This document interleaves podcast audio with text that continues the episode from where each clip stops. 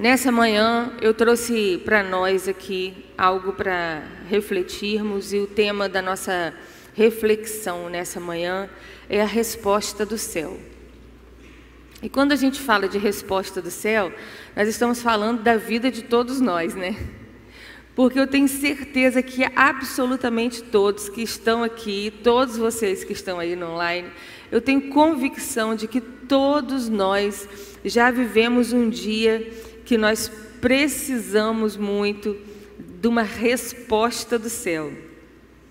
Na, lá na nossa célula, na semana que anterior a essa, a semana passada, nós estávamos conversando sobre a oração do Pai Nosso. E como foi que os discípulos chegaram até Jesus e perguntaram: Senhor, nos ensina a orar. E é tão curioso, porque aqueles homens eram homens de oração. Eles eram religiosos, eram judeus que oravam muito. Né? O judeu é uma religião que tem a prática de oração muito forte na rotina. E eles oravam sempre. E eles chegam para Jesus e perguntam: Jesus, nos ensina a orar. Como nós devemos orar? E nós ficamos ali na célula, na, num, dos num dos momentos de compartilhar o estudo, pensando o que levou aqueles discípulos a perguntarem a Jesus: Jesus, qual, como é o jeito de orar? Nos ensina a orar. O que, que eles estavam querendo viver de novo? Né? Algo novo.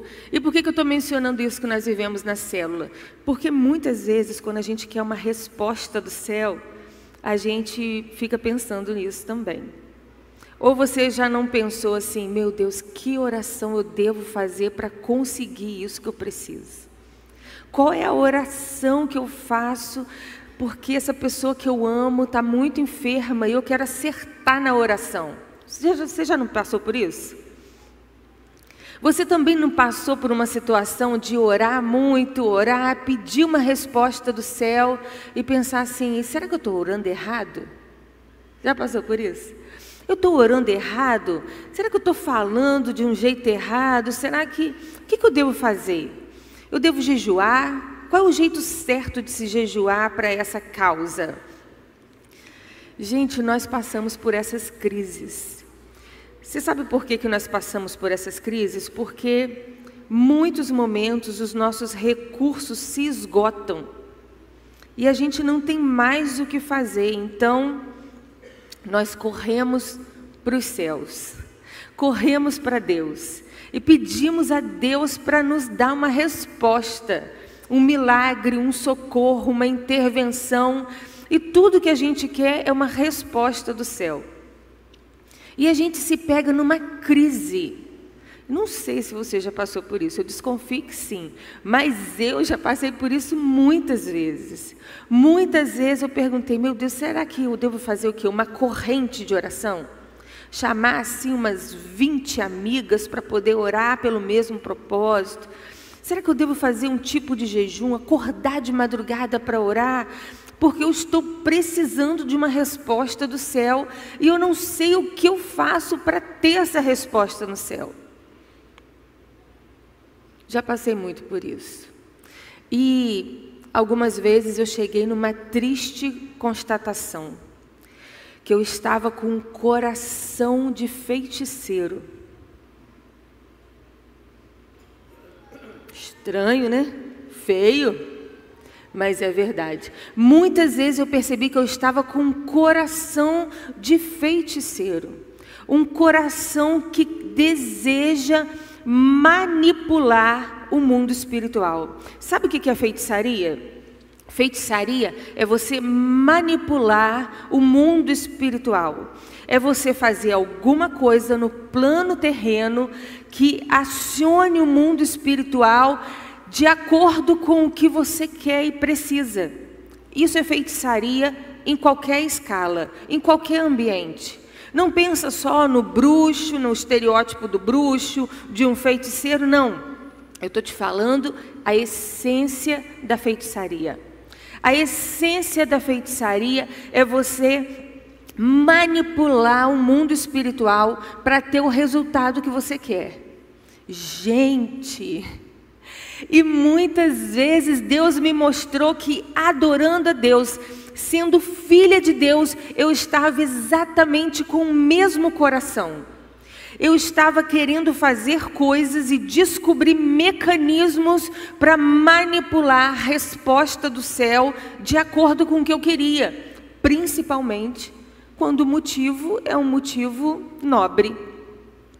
A cura de alguém, o resultado de um problema, a solução, a intervenção, o socorro, não era prejuízo, não era maldade. E às vezes a gente pensa que feitiçaria é só fazer um mal ao outro.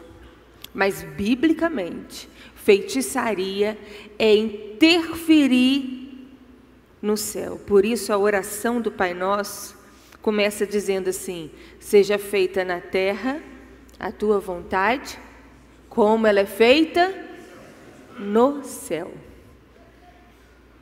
Submissão é coisa para servo. Confiança é coisa para filho. Quando não há submissão e quando não há confiança, a manipulação e feitiçaria. E eu estou aqui para dizer que eu já me peguei muitas vezes nesse lugar. Já me peguei muitas vezes nesse lugar em que eu não era nem serva, não estava com o coração submisso, pronta para receber o resultado do céu.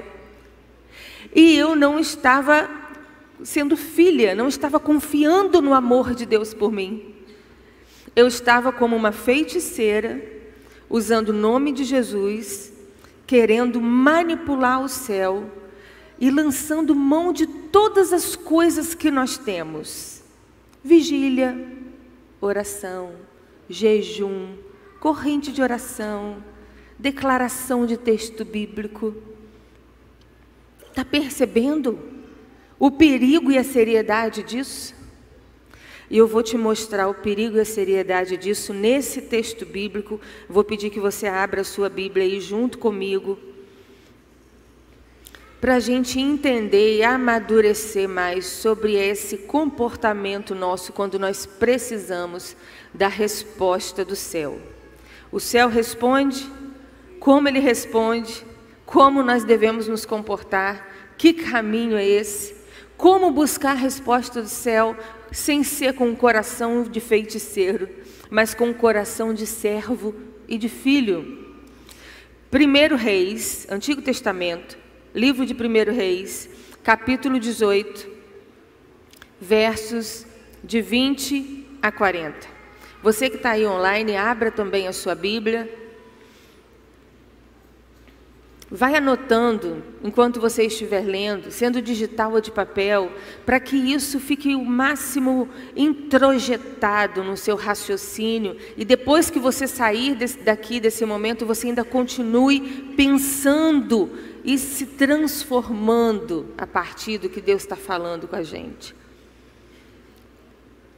1 Reis 18, capítulo 18, de 20 a 40. Alguns aqui já conhecem esse texto, mas vamos voltar nele para poder aprender um pouco mais. Diz assim, começando no verso 20: Acabe convocou então todo Israel e reuniu os profetas no Monte Carmelo. Só uma pausa. Nesse momento aqui, Acabe estava sendo confrontado pelo profeta. Acabe, casado com Jezabel, tinha uma rede de profetas de Baal e de Azerá ou a será, e ele estava sendo confrontado pelo profeta de Deus, eles estavam vivendo uma calamidade, e no meio dessa conversa, desse confronto, a gente encontra esse pedaço aqui que a gente está lendo. Eles estão num confronto, então o profeta diz a ele: ele culpa o profeta, olha, é sua culpa porque a gente não tem chuva, é sua culpa porque as pessoas estão com revoltas, tem é, vários grupos revoltados, todo esse caos que a gente está vivendo é sua culpa, você é um atormenta Israel, você é um tumultuador, um atormentador. E aí o profeta devolve para ele: Não, quem é atormentador é você. É nesse nível mesmo que está acontecendo a coisa aqui. Você é atormentador, porque você tem aí um, centenas de profetas de, de Baal, de Azerá, e você está atormentando o povo com a sua idolatria. Não, não é bem assim. E aí o profeta disse: Vamos para o alto do monte e naquela época, Alto do Monte era lugar de invocar os deuses. Vamos para o alto do Monte Carmelo. Você leva os seus profetas e eu vou, eu sozinho, porque os profetas de Deus você já mandou matar todos, a sua mulher mandou matar todos, restou apenas eu.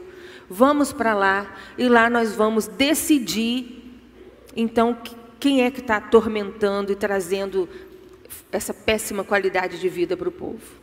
É isso aqui que a gente vai ler agora, ok? Então Acabe, o rei de Israel, convocou todo o povo de Israel e reuniu os profetas dele, mais de 400 profetas, reuniu muitos profetas ali, todo o povo, para que vissem aquilo, e foram para o topo do Monte Carmelo. Elias dirigiu-se ao povo, porque não tinha só profeta ali, tinha também a multidão que estava desesperada, três anos sem chuva, eles estavam morrendo, todo mundo endividado, estava uma calamidade. Elias dirigiu-se ao povo e disse: Até quando vocês vão titubear? Até quando vocês vão oscilar entre duas opiniões, entre dois lados? Se o Senhor é Deus, siga-no. Se o Senhor, Jeová, Yahvé, é Deus, sigam-no. Mas se Baal é Deus, siga-no. O povo, porém, não respondeu nada. O povo estava sem postura. O povo não escolhia nem Baal e nem não escolhia Deus. O povo queria os dois. E eles, quando, quando, quando foram confrontados pelo profeta Elias, eles não deram, não tinham resposta para dar. Disse então Elias: Eu sou o único que restou dos profetas do Senhor, mas Baal tem 450 profetas, e ainda tinha mais 400 de Aserá, que era a esposa de Baal, lá no panteão cananeu. Tinha Aserá e tinha Baal. E tinha mais 400 ainda aqui junto nesse contexto. Eu sou o único. No verso 23 disse assim: a ele impõe um desafio, um confronto. Ele chama para um confronto espiritual. Tragam dois novilhos, escolham eles, os profetas de Baal, um e cortem-no em pedaços, como era o costume né, de se oferecer sacrifício, e ponham sobre a lenha, mas não acendam fogo. Então peguem os profetas de Baal, peguem um novilho, cortem, prepara para o sacrifício, coloca sobre a lenha, mas não acenda fogo. Essa era a proposta de Elias. Eu também vou preparar, preparar outro novilho, vou colocar sobre a lenha e eu também não vou acender fogo nela. Então vocês invocarão o nome do Deus de vocês, e eu invocarei o nome do Senhor, o Deus que responde por meio de fogo, que é Deus. Amém? Amém, gente? A gente crê nesse Deus, né? Que responde por meio de fogo. E ele diz: "Vocês vão clamar o Deus de vocês, e eu vou eu vou clamar ao meu Deus, o único Deus que responde por meio de fogo. Então vocês invocarão o nome do seu Deus, eu invocarei o nome do Senhor, o Deus que responder por meio do fogo, esse é Deus. Então ele faz aqui uma proposta de confronto espiritual entre os demônios, os espíritos, os deuses que eles serviam e entre o Senhor. Ele disse: invoquem esses, esses demônios, invoquem esses espíritos, invoquem esses deuses, eu vou invocar o Senhor, e aquele que responder com fogo, esse é Deus. Qual foi a pergunta dele no início? Vocês precisam decidir se Deus, o Senhor e Vé, Jeová, é Deus, sigam mas se Baal é Deus, sigam. E o povo não escolheu. O povo ficou mudo. Ele falou: já que vocês estão com dificuldade de escolher e vocês querem adorar os dois juntos, nós vamos mostrar para vocês então quem é Deus nessa situação. Preparem os altares, coloquem a oferta. O Deus que responder com fogo, esse é Deus. Vocês vão saber que esse é Deus. Elias disse aos profetas de Baal: Então todo o povo disse: O que você disse é bom. O povo não soube responder no início, mas aqui eles gostaram. Eles estavam precisando mesmo de uma referência, de uma salvação, de uma. Eles estavam, eles estavam precisando de uma fé segura. A fé deles era circunstancial.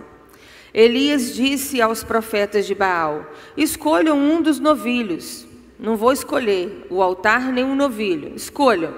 Escolham um dos novilhos e preparem no primeiro, visto que vocês são tantos, né? Vocês são aí centenas.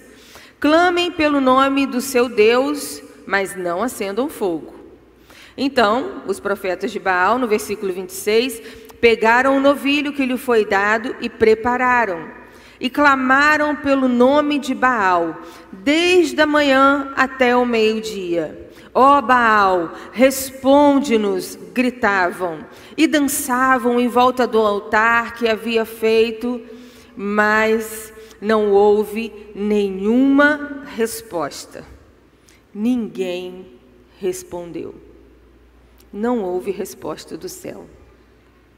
Não houve. Tinha oferta, tinha altar, tinha adorador, tinha sacrifício, mas não veio resposta do céu. Ninguém respondeu.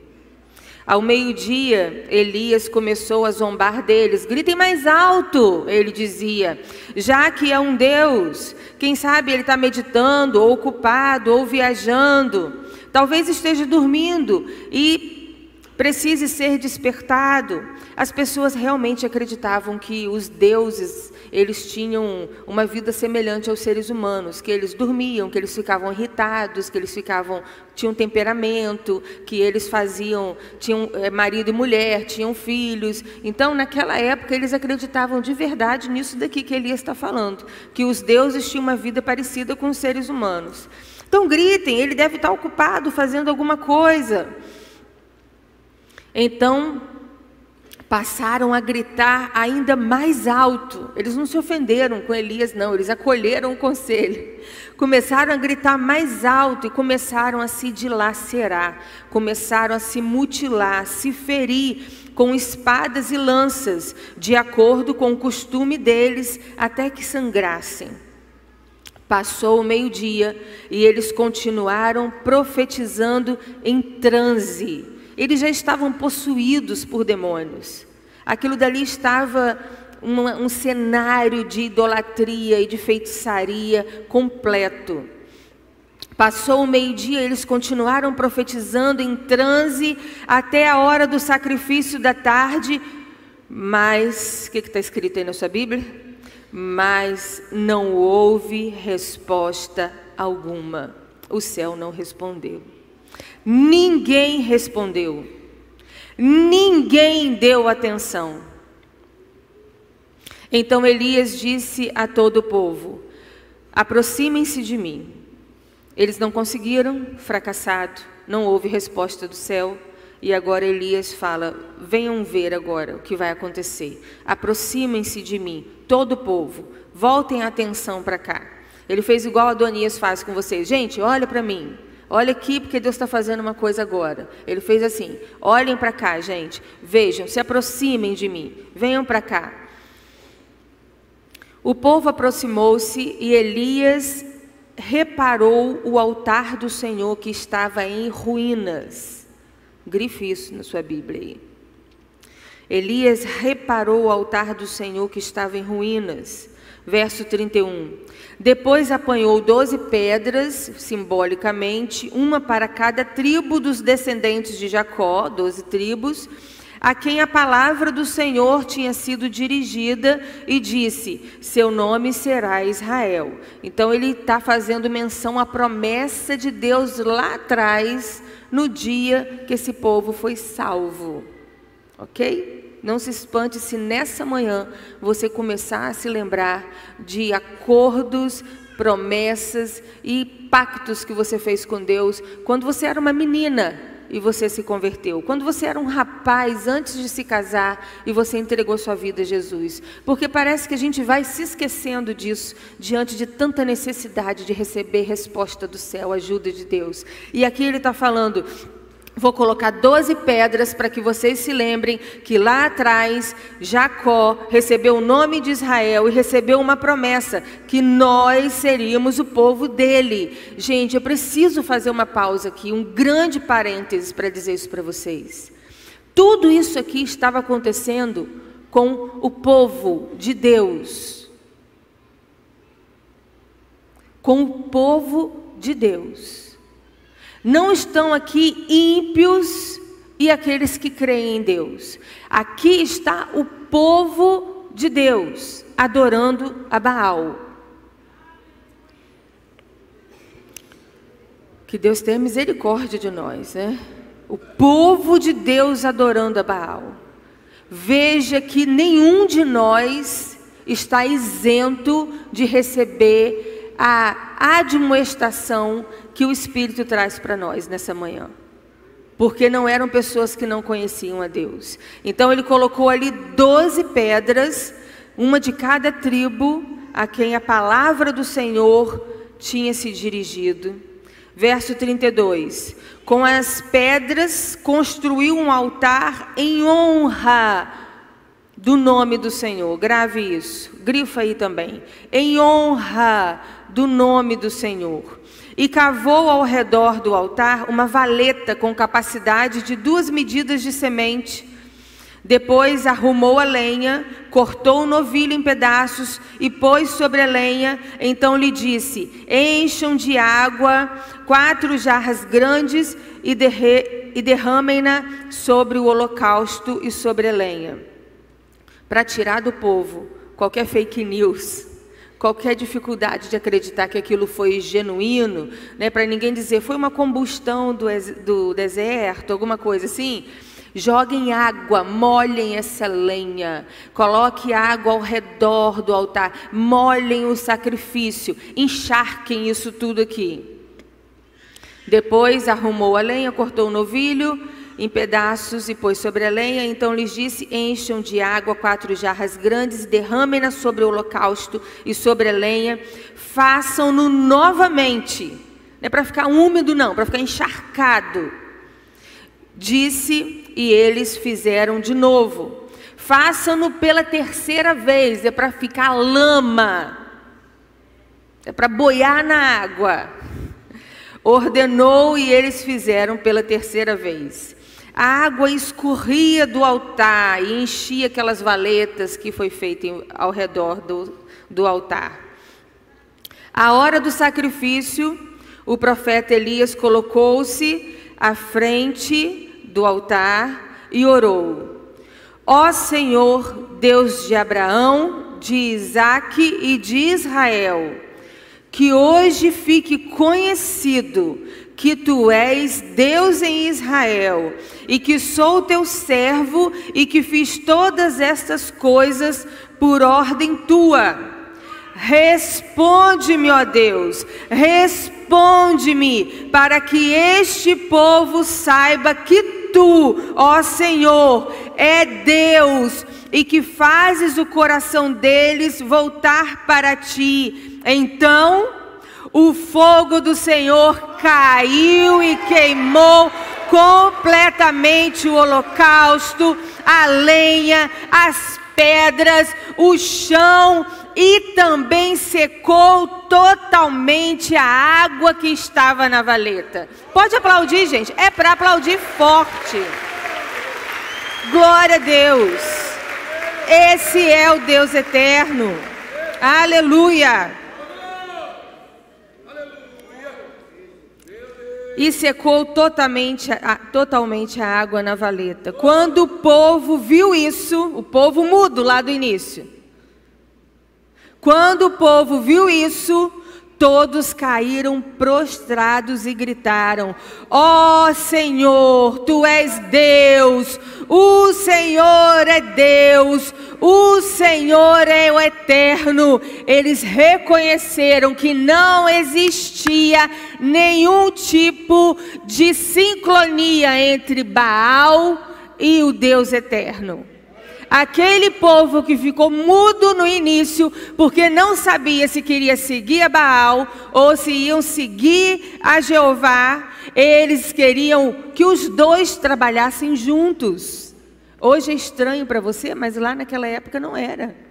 Eles achavam que existia algum tipo de envolvimento no panteão dos deuses cananeus, cabia ali Yahvé e também Baal. Era isso que Jezabel dizia para eles.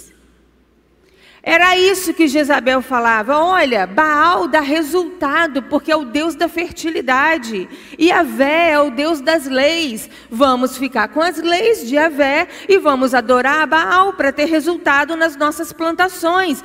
Tudo é Deus. Você já ouviu isso? O que importa é o amor. Já ouviu isso?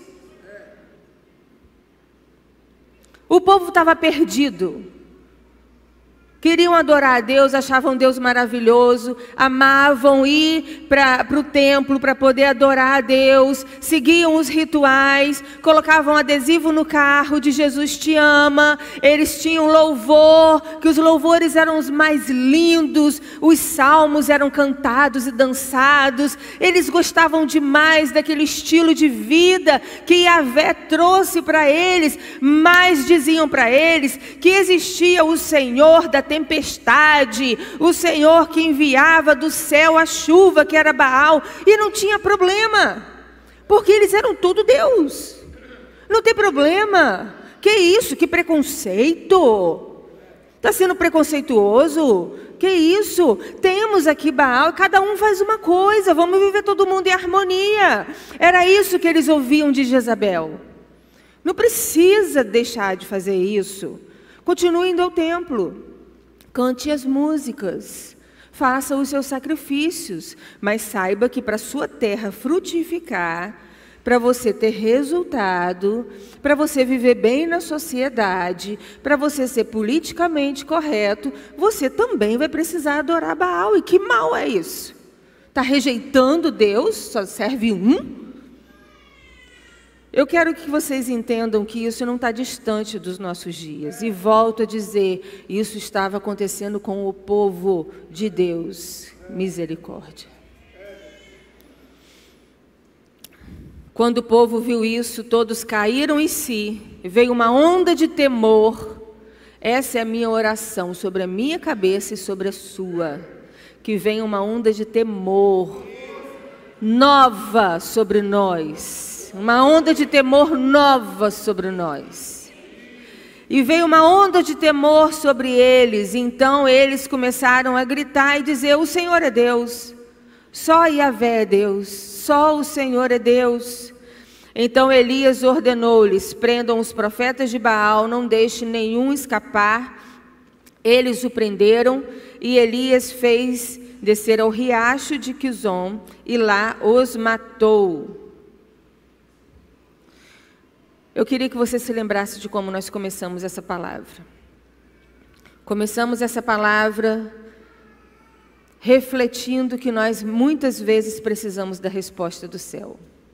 Esse povo precisava de resposta do céu, sabe por quê? Aquela terra de Israel ali até hoje, mesmo no lugar onde eles moravam, que era a parte mais fértil, até hoje eles precisam muito de chuva. Eles precisavam muito de chuva. E Baal era o deus do trovão, da tempestade, da chuva. Ele era o chefe lá do panteão. Todos os outros deuses trabalhavam abaixo dele, no entendimento comum coletivo. Então eles adoravam a Baal porque eles precisavam de uma resposta do céu. Eles precisavam prosperar na plantação deles, eles precisavam comer, pagar as contas, eles precisavam desesperadamente de um resultado, de uma resposta do céu. Só que eles deixaram de ser submissos e de se comportar como filhos e resolveram se comportar como feiticeiros, manipulando os céus para ter a resposta que eles precisavam mesmo sendo uma coisa tão fofinha como a chuva, que gera o trigo para fazer o pão para a criancinha comer. Percebe como que uma narrativa pode nos levar a virarmos feiticeiros? Basta ela ser fofa, linda, legítima, e a gente começa a adorar a Baal. Eu sei que nós passamos e vamos continuar passando por situações em que nós vamos precisar da resposta do céu. Mas eu vou dizer uma coisa para vocês. Elias também precisava de uma resposta do céu. Porque se ele não recebesse uma resposta do céu ali naquela hora, quem ia morrer era ele. Acabe já tinha procurado ele em todos os reinos vizinhos porque Acabe estava perseguindo ele, ele estava atrapalhando a política de Acabe.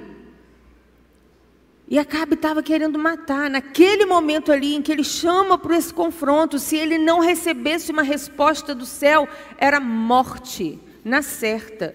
Então, assim como o povo precisava de uma resposta do céu, porque eles precisavam de chuva, tantos anos sem chuva, os profetas de Baal precisavam de uma resposta do céu. Elias também precisava de uma resposta do céu. Olha quanta gente precisando de resposta do céu. Não é igualzinho? O que a gente vive hoje? Pensa nas pessoas que você trabalha. Está todo mundo precisando de uma resposta do céu. Pensa nos seus vizinhos, na sua família, está todo mundo precisando de uma resposta do céu. Agora pensa em você, você também tem precisado de uma resposta do céu. Mas a gente precisa aprender a diferenciar e se posicionar e não ficar como o povo no início sem resposta para dar, sem postura. Vocês querem adorar quem? Hum, eu quero ser politicamente correto. Eu quero é ficar bem na fita, eu quero, é, eu não quero abandonar Deus, mas eu também estou precisando desse favorzinho aqui, porque afinal de contas eu tenho que botar comida na mesa lá de casa. Eu tenho conta para pagar, tem funcionário que depende de mim. Eu amo Jesus, eu amo ir lá na celebração, eu amo, gosto demais, mas, gente, a realidade é outra coisa. É bonito ir lá e cultuar, celebrar, adorar, mas na segunda-feira eu tenho tantos funcionários para pagar, e se eu não der um jeitinho, fizer um acordinho aqui, eu, não, eu vou deixar esse povo todo sem emprego. Olha quantas famílias sem comida na mesa. A narrativa nós estamos vivendo o tempo da narrativa, não de imagens. Aqui, Baal era uma imagem. Eu tinha até preparado ela para mostrar para vocês, mas tudo deu errado no computador. Mas Baal era uma imagem que eles adoravam. Porque naquele tempo, a vibe daquele tempo eram imagens. A gente não está vivendo a vibe de imagens. Nós estamos vivendo o tempo da narrativa, do discurso. E eu quero rapidamente dizer a você o que foi que diferenciou. Por que, que o povo não recebeu resposta do céu? Por que, que os profetas de Baal não receberam profetas, é, resposta do céu? Por que, que Elias recebeu resposta do céu? E a gente vai entender que isso não é aprender a manipular o céu. Quando os discípulos perguntaram para Jesus: ensina a gente a orar, que oração é essa que você multiplica esse monte de comida? Que oração é essa que você faz que o vento para? E Jesus mostrou para eles que a oração que ele fazia era a mais simples que todo judeu já conhecia. Reconhecer a soberania de Deus, se submeter a ela, pedir o pão de cada dia com humildade, perdoar as ofensas e pedir para que Deus afaste o pé do caminho do mal. Eles já faziam essa oração, sabia? Todos esses elementos já estavam na oração deles. Não existe uma receita em nenhuma igreja do mundo para ensinar você a arrancar a resposta do céu. Nem a mim, porque eu já tentei isso. Cantando louvor, fazendo jejum e, oração, e orando em nome de Jesus. Mas quando o Espírito Santo me levou a sondar o meu coração, eu falei: ah, não posso. E uma dessas situações, a minha filha estava muito doente. Muito doente. Alguns que estão aqui se lembram dessa fase. E quando a minha ficha caiu, aí eu mudei a oração. E aí eu cheguei na cama dela e falei: Senhor, ela é tua. Se o Senhor quiser, o Senhor leva. Se o Senhor quiser me dar a oportunidade, a felicidade e a bênção de criar essa menina para o Senhor, o Senhor me dê. Mas se não, ela é tua. Naquele momento eu arranquei o coração de feiticeiro e coloquei um coração de servo e de filha. E nós vamos ver isso aqui, nesse destrinchar da experiência de, de Elias. A primeira coisa que Elias fez, que é o que você e eu devemos fazer, nós não vamos fazer exatamente agora, nós vamos começar a fazer agora. Mas o que Elias fez, nós vamos começar a fazer agora e continuar fazendo, porque não é coisa simples, pequena para se fazer em 20 minutos, ok? É só o start. A gente começa agora. Ó, o start, para lembrar do CCM, hein? Adolescente também tem que estar no CCM. Um, falar nisso, gente, lá no sertão, o start, o CCM start, está lindo, lindo demais. A primeira coisa que a gente identifica nesse texto, limpar e arrumar o altar. Lembra que essa palavra é para crente, é para gente de Deus, é para o povo de Deus, não é para ímpio. Então, se nós estamos falando para servos de Deus, lá no verso 30 diz assim: Então Elias disse a todo o povo: Aproximem-se a mim.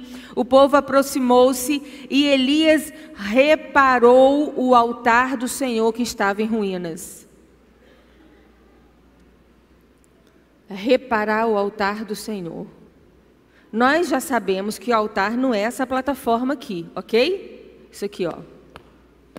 O altar é algo espiritual. Às vezes ele se constrói aqui, quando a gente está vivendo um momento profético aqui em nome de Jesus.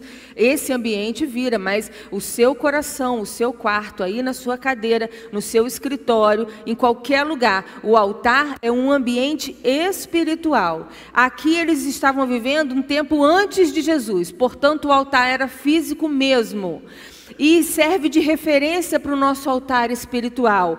O que que Elias fez? Ele estava ali numa pressão louca em cima dele, mas o que que ele fez? Ele primeiro, antes de invocar o fogo do céu, a resposta do céu, ele restaurou o altar que estava em ruínas. E não tem para onde fugir. A minha pergunta para você hoje é: como está o seu altar? Porque o seu altar não fica em condições dignas de Deus, indo à celebração e indo à célula. É um trabalho interno. O altar do Senhor estava em ruínas. Desde do Egito na Páscoa, Deus coloca critério para o altar, para o sacrifício. Olha, o cordeiro tem que ser perfeito sem sem mancha. O que você vai me ofertar não é o cabrito, o cordeiro que está morrendo lá de velhice, todo doente, babando. É o seu cordeiro novinho de um ano sem mancha, sem defeito, esse é o sacrifício. Por que isso, gente? Porque Deus está mostrando que o que a gente precisa entregar no altar não é sobra, não é resto, é algo que tenha valor. Davi pegou isso. Quando Davi foi oferecer sacrifício ao Senhor, o que, que aconteceu? Quando Davi foi oferecer sacrifício ao Senhor, o dono da terra falou: Não toma terra de presente, o Senhor é rei, pode pegar a terra. Eu te dou os bois também. E Davi falou: De maneira alguma. Eu aprendi que eu não posso sacrificar, oferecer ao Senhor sacrifícios que não me custem nada. É esse o princípio. Quando Ananias e Safira foram levar uma grana boa para entregar no altar como oferta, não era pouco dinheiro, não. Não eram as três moedinhas da viúva, não. Era uma grana boa. Quando eles foram levar essa grana, adivinhem, eles foram recusados pelo céu, rejeitados pelo céu. Porque o céu não queria o dinheiro deles, queria o melhor. Por isso as moedinhas da viúva chegaram com louvor, porque era o melhor dela. O que a gente aprende aqui é que a forma como eu estou pregando para vocês, a forma como os meninos estão tocando para vocês, a forma como eu lidero célula, a forma como você se coloca para adorar e servir a Deus, primeiro precisa ter uma restauração de altar. Porque senão eu posso fazer uma coisa muito bonitinha aqui e não ter resposta do céu. Eu posso tocar divinamente bem e não ter uma resposta do céu. Você pode liderar e receber elogio de todo mundo e não ter uma resposta do céu. Porque o que o Senhor quer é que o nosso altar esteja restaurado, limpo digno de quem vai ser adorado, completamente restaurado. Não é para oferecer qualquer coisa. Jesus disse assim: Naquele dia, muitos vão dizer: Senhor, eu expulsei demônios em teu nome. Preguei, liderei célula, toquei, ajudei na ação social, dei os meus bens, fiz um monte de coisa. E sabe o que, que o céu vai dizer para ele? Você não tem parte aqui no céu. Gente, pior do que não ter resposta do céu é ser rejeitado pelo céu. E Jesus alertou que muitos que vão fazer obras em nome dele, aparta-te de mim, eu não te conheço. Porque você fez todas essas coisas, mas o seu altar estava sujo. Você não estava dando o seu melhor. Você estava fazendo para se promover, você estava fazendo para poder curtir. Você estava lá junto de todo mundo, sabe por quê? Porque seus amigos da escola fazem bullying com você, mas seus amigos da igreja te tratam com dignidade. Você nunca me honrou, nunca me serviu, você só desfrutou o convívio dos meus filhos que te tratam bem. Você está indo à célula porque lá na célula você é tratado com honra, com amor, com afetividade. Nem na sua casa você é tratado assim, mas o seu altar de sacrifício para mim. Você está sacrificando o quê? Ah, eu parei de xingar palavrão, mas não parou de falar mal dos outros. Que sacrifício é esse? Isaías disse, o Senhor disse através de Isaías: vocês estão jejuando, mas estão brigando entre si. Foi esse o jejum que eu pedi? O jejum que eu pedi foi que vocês jejuassem, oferecessem jejum e sacrifício a mim, mas ficassem brigando entre vocês, falando mal um do outro. Que altar é esse? É um altar de carne podre. Queridos, a primeira coisa que Elias fez foi consertar o altar. E sabe o que, que Jesus diz? Que nós temos que fazer isso todo dia. O nome disso é cruz. Todo dia carregar a cruz é limpar o altar todo dia. Por isso que a misericórdia dele se renova todo dia. Porque todo dia ele dá uma nova oportunidade de ter o altar limpo. O problema é viver indiferente, cheio de títulos, cheio de coisas que se garante, faz se garantir como um bom cristão. E em segundo lugar, para quem é o sacrifício? Verso 32 diz assim: com as pedras construiu um altar em honra do nome do Senhor e cavou ao redor do altar uma valeta com capacidade de duas medidas de semente. Ele construiu aquele altar para entregar algo, um sacrifício, em honra ao nome do Senhor. Sabe qual é a pergunta que cabe hoje?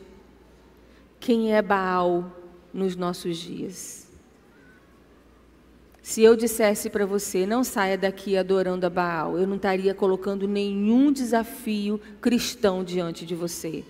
Porque você não vai achar nessa cidade uma imagem de Baal. E se achar, você vai fazer pouco caso, ainda vai rir ou vai tirar foto para postar no Instagram. Olha que interessante a mensagem lá de domingo de manhã. Achei a estátua de Baal. Aquilo não vai mexer com as suas entranhas.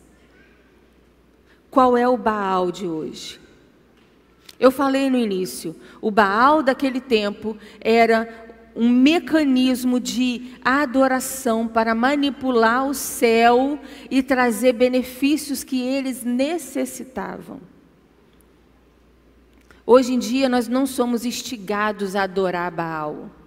Você não vê isso, não apareceu isso no seu Instagram. O, o, o algoritmo não mandou isso para você. Não é isso que ficam instigando a gente. Hoje em dia, Baal tem um nome. Eu. O nosso eu. As nossas vontades. Os nossos desejos, o nosso bem-estar. Você e eu somos bombardeados diariamente a fazer o que preciso for para a gente ficar bem. Nós estamos sendo colocados no trono da adoração hoje em dia. Não é uma imagem de Baal, somos nós. Se você está feliz com essa mulher, larga sua esposa. O que importa é a sua felicidade, poxa vida a sua família que você construiu, os seus filhos. Que isso? Você está feliz com essa secretária? Vai viver algo com ele. Deus é amor. Deus não vai te condenar. Se você está feliz vivendo esse estilo de vida, então viva esse estilo de vida. O que importa, cara, é que você esteja bem com você mesmo. É ou não é, gente? É ou não é isso que entra na sua mente e na minha mente o tempo todo? E a gente se tornou adorador, feiticeiro e não amamos a Deus em primeiro lugar, porque em primeiro lugar nós amamos o nosso bem-estar, o bem-estar da nossa família, o bem-estar dos nossos filhos, o nosso prazer, a nossa necessidade. E se você procurar, os maiores sacrifícios que você faz, você pode perceber que eles não estão sendo feitos para Deus, mas para você mesmo. A questão toda aqui é que o sacrifício aqui estava sendo feito para Deus. Por isso houve resposta do céu. A Bíblia diz assim: vocês oram e não recebem, porque pedem mal. Estão pedindo e não recebem? Porque estão pedindo mal. Estão pedindo para o seu próprio deleite, sem nenhum propósito. Só para encher o seu estômago. Só para atender a sua ansiedade, a sua compulsão. Os seus é, objetivos que você listou lá no início do ano. E você quer que cumprir todos eles. Atropele quem for. Faça o que preciso for. Isso virou idolatria para nós no nosso tempo. Isso virou idolatria para nós. Esse é o Baal de hoje. E lembre-se: o Baal daqueles dias estava sendo adorado pelo povo de Deus. E o grande problema é que o povo de Deus achava que podia adorar Baal e não abandonar a Deus ao mesmo tempo. Eu posso viver para mim, para o meu umbigo, para o meu egoísmo, para os meus desejos e fazer tudo de gostoso, de legal que o povo de Deus faz. Eu não preciso, não quero virar as costas para Deus. Imagina, eu sei que Deus é Deus. Eles estavam assim e a gente fica assim. Mas eu preciso de Baal porque eu preciso que a terra produza. A gente não tem problema com isso. Você tem meio metro de terra na sua casa esperando para produzir, para você comer? Não! Você tem empreendimento, é investimento. E aí você começa a se, eh, se lascar, entrando em um monte de proposta suja, achando que você vai enricar, ficar cheio da grana. Porque a sua mente está bombardeada de convite para poder ser um cara milionário. Nós precisamos identificar que o convite é feitiçaria, a idolatria está no nosso umbigo, não está mais numa imagem, está no nosso umbigo, nos nossos desejos, na nossa falta de valor, e aí a gente quer agregar valor o tempo todo, porque a gente se acha sem valor nenhum, e por isso precisa de um monte de coisa para poder se sentir valorizado. O altar precisava ser limpo. Não é fazer por fazer. Não é fazer coisa de crente, de evangélico por fazer.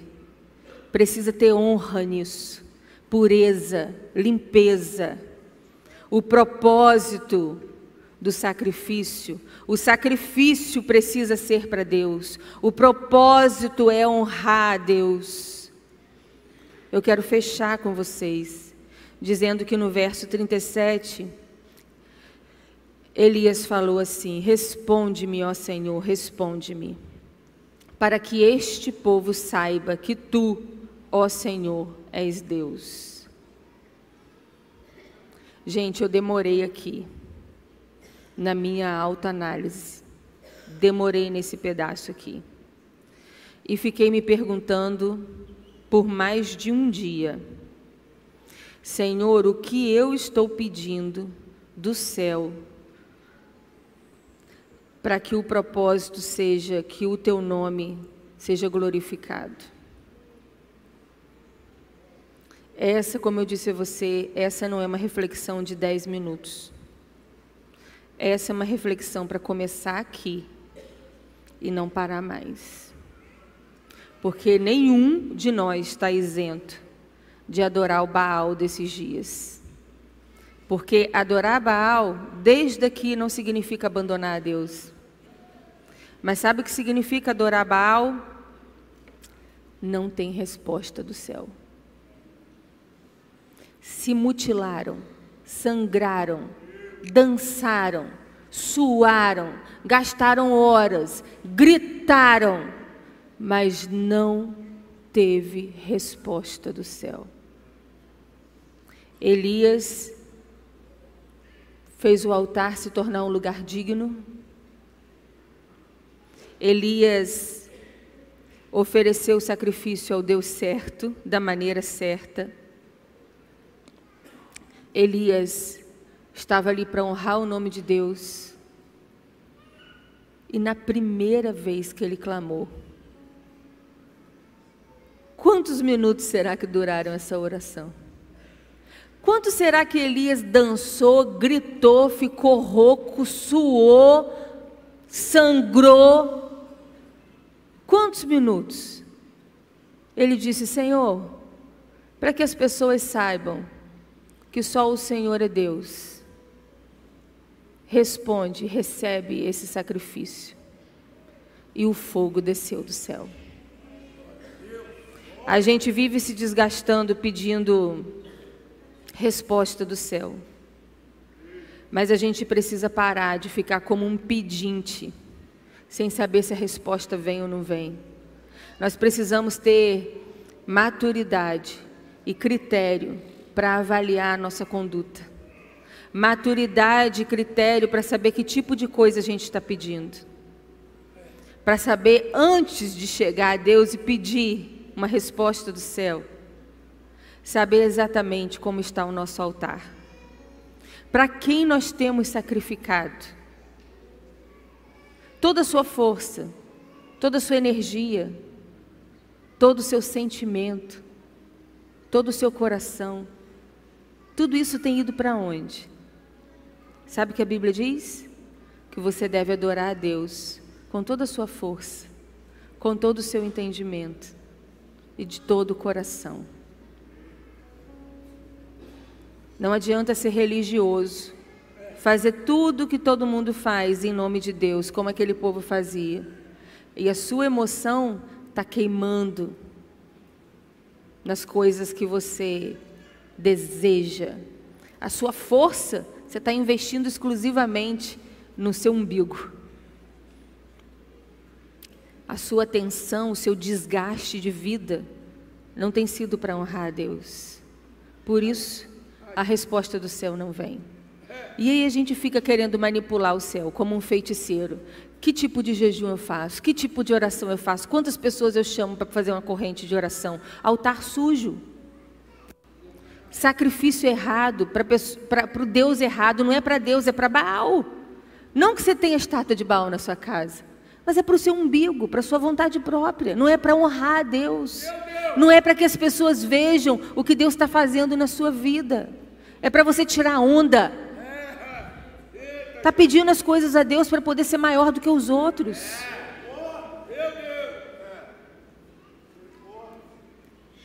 Essa manhã é uma manhã que eu desejo que você fique quebrado igual eu estou diante dessa palavra. Queria que você ficasse de pé. Queria que você ficasse de pé para a gente começar a orar. Nós vamos cantar e depois eu volto para orar com vocês. E eu queria que você refletisse muito bem, muito bem, sobre tudo que Deus te falou. E eu quero pedir uma coisa a você. Se você quer mudar de postura, deixar de ser tão politicamente correto com você mesmo, com as pessoas, e assumir definitivamente: eu quero viver para Deus, custe o que custar. Venha chuva, falte chuva, a terra produza, a terra não produza, tenha carne ou não tenha carne, tenha emprego ou desempregado. Não vou ficar querendo manipular o céu, eu vou ser submisso, vou confiar como um filho e não vou ficar vivendo para minha própria ansiedade, os meus próprios desejos, compulsão tudo isso que os algoritmos da vida ficam me incitando, eu quero viver o reino de Deus em primeiro lugar, porque eu sei que todas as outras coisas Ele vai me acrescentar. Enquanto a gente estiver cantando, se essa palavra mexeu com você e você quer tomar uma postura, para começar aqui, é começar aqui. Enquanto você estiver cantando, você sai do seu lugar, vem aqui à frente, se ajoelhe, transforma esse lugar no seu altar. Comece a limpar ele. Comece a oferecer agora o que é certo de ser oferecido. Não vem para cá pedir A ou B, mas vem para cá para pedir a vontade de Deus aqui na terra, como ela é feita no céu. Então, enquanto a gente estiver cantando, você tem essa oportunidade. Da galeria também. Desça e vem para cá, é o seu momento. Eu vou dizer a você qual é o sentimento ideal de se ter nessa hora: incômodo, mal-estar, às vezes dor. Quando o processo está começando de quebrantamento, de temor, a gente começa a sentir vontade de ir embora. Não gostou do que ouviu, é aquela coisa gostosa, leve, da hora da celebração, da adoração. Parece que foi embora porque você começa a sentir irritação, inquietação. Não estranhe isso. O nome disso é processo de quebrantamento. Quando o processo de quebrantamento ele está mais evoluído, a gente começa a sentir constrangimento. A gente começa a sentir constrangimento, vergonha, a gente começa a sentir mal-estar, falta de paz. Não estranhe. Isso é um processo de santificação divino, maravilhoso, chamado temor a Deus, quebrantamento. Quando esse processo se intensifica, a gente começa a sentir, parece que uma dor física, uma coisa que incomoda, uma náusea, um enjoo.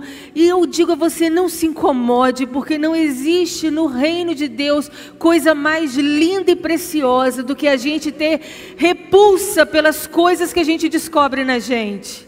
Deus não vai te rejeitar, jamais mas você vai se tornar uma pessoa melhor a partir desse processo de quebrantamento, de arrependimento. Então eu oro agora para que você receba mesmo um batismo de quebrantamento, para que você receba um batismo de constrangimento, que as escamas dos seus olhos sejam arrancadas e que você perceba que você tem vivido única e exclusivamente para você. Embora você ame a Deus, adore a Deus e goste de estar no meio do povo de Deus, mas a sua oração, as suas forças estão voltadas só para aquilo que você deseja na sua vida.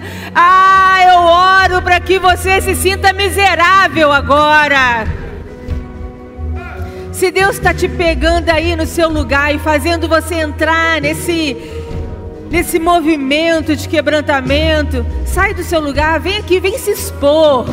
Porque coisa linda é a gente assumir que não é perfeito. Coisa linda é a gente assumir que tem sentimentos errados. Coisa linda é a gente assumir que estava adorando a própria vontade e dizer: Senhor, não quero mais isso. Não sei nem se consigo. E eu vou dizer para você: não conseguimos. Não conseguimos sem o Espírito Santo. Então vem do seu lugar, quem não veio ainda, tem oportunidade de vir, de descer da galeria, de vir, porque eu sei que tem pessoas agora aqui que estão sentindo coisas ruins de se sentir, mal-estar. E você está acostumado, ou então você cresceu achando que vir na casa de Deus, vir celebrar a Deus é só para sentir uma coisa muito gostosinha só sentir assim uma coisa muito levinha e sair daqui flutuando. Mas aqui é lugar de reconhecimento de pecado. Aqui é lugar de quebrar o vaso. Quer quebrar seu vaso? Agora é hora de quebrar. É hora de quebrar esse vaso para que o olheiro construa esse vaso melhor.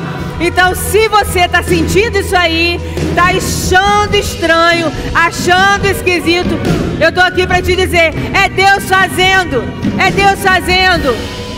Nós vamos cantar mais um pouquinho. Eu estou te liberando para sentir isso. Estou liberando você para viver isso, porque é o Espírito que está causando isso em você. Sai do seu lugar, sai do seu lugar, assume a vergonha, o mal-estar, o constrangimento, a inquietação, a irritação. Joga isso para o Senhor. Põe nas mãos do Senhor, porque Ele vai saber o que fazer. Vamos continuar cantando. Isso. Sabe qual é a resposta do céu para nós? Diante de todo arrependimento, quebrantamento, entrega, confissão de despejar todo o incômodo, sabe qual é a resposta do céu? O Espírito Santo de Deus. O Espírito Santo de Deus, que traz uma paz que é acima de qualquer compreensão o Espírito Santo de Deus que habilita pessoas quebradas, arrependidas, cheias de temor, a serem aqueles que vão fazer obras maiores do que as de Jesus, diz a palavra de Deus. Vocês farão obras maiores do que as minhas, e as pessoas que farão essas obras são as pessoas que se quebram em confissão e arrependimento, pessoas que restauram o altar, pessoas que focam a adoração exclusivamente ao Senhor, pessoas que reconhecem pecados, defeitos, desejos que precisam ser controlados. Sabe o que o Senhor faz com gente assim? Derrama dom, unção derrama graça, a graça de Deus. Senhor, diante da palavra do Senhor, do confronto da palavra do Senhor, nós apresentamos o nosso coração rendido ao Senhor. Um coração arrependido, um coração que reconhece que erra, que peca, um coração que reconhece que precisa mudar de postura, um coração que reconhece que precisa viver dias diferentes, um coração, ó Deus, que se incomoda, que fica inquieto, que perde a paz quando percebe que está sem temor ao Senhor. Ah, Pai, assim como o Senhor redimiu o povo de Israel, trazendo o coração deles para o Senhor ardentemente. Nós pedimos, Espírito Santo de Deus, toma agora o nosso coração, toma agora a nossa mente. Não deixe que a gente fique passivo às narrativas desse tempo. Não deixe que a gente fique sendo vítima das instigações, das provocações desse tempo, Senhor, e que coragem, e com coragem, cheios de coragem, nós assumamos, ó Deus, o papel de servos e de filhos do Senhor. Não nos interessa manipular o céu, porque nós temos um Pai que responde do céu para nós. Não nos interessa manipular o céu, porque nós temos um rei e nós somos submissos a esse rei. E que seja feita a tua vontade na terra, como ela é feita no céu, porque isso é o suficiente para nós. Ah, Senhor, abençoa a todos. A todos, ó Deus, que se agarraram a essa palavra. Abençoe com um novo ciclo de vida. Ó Deus, dando postura, dando força para permanecer nessa postura nova. Ó Deus, despertando dons, dando unção para que eles, por onde andarem, eles façam obras incríveis, impactantes, assim como o fogo desceu do céu naquele dia e todo aquele povo ficou extasiado com o seu poder e todos aqueles demônios envergonhados pelo teu poder, que o teu povo, Senhor, que está quebrado diante do Senhor, Senhor, saia cheio dessa autoridade, e por onde eles passarem, ó Deus, o fogo do Senhor venha do céu, se manifeste com obras impressionantes para a honra do teu nome, para a glória do teu nome, para a vergonha do inferno, para a salvação de multidões, ó Deus. Nós oramos e oramos em nome de Jesus. Amém. Amém. Glória a Deus. Louvado seja o nome do Senhor.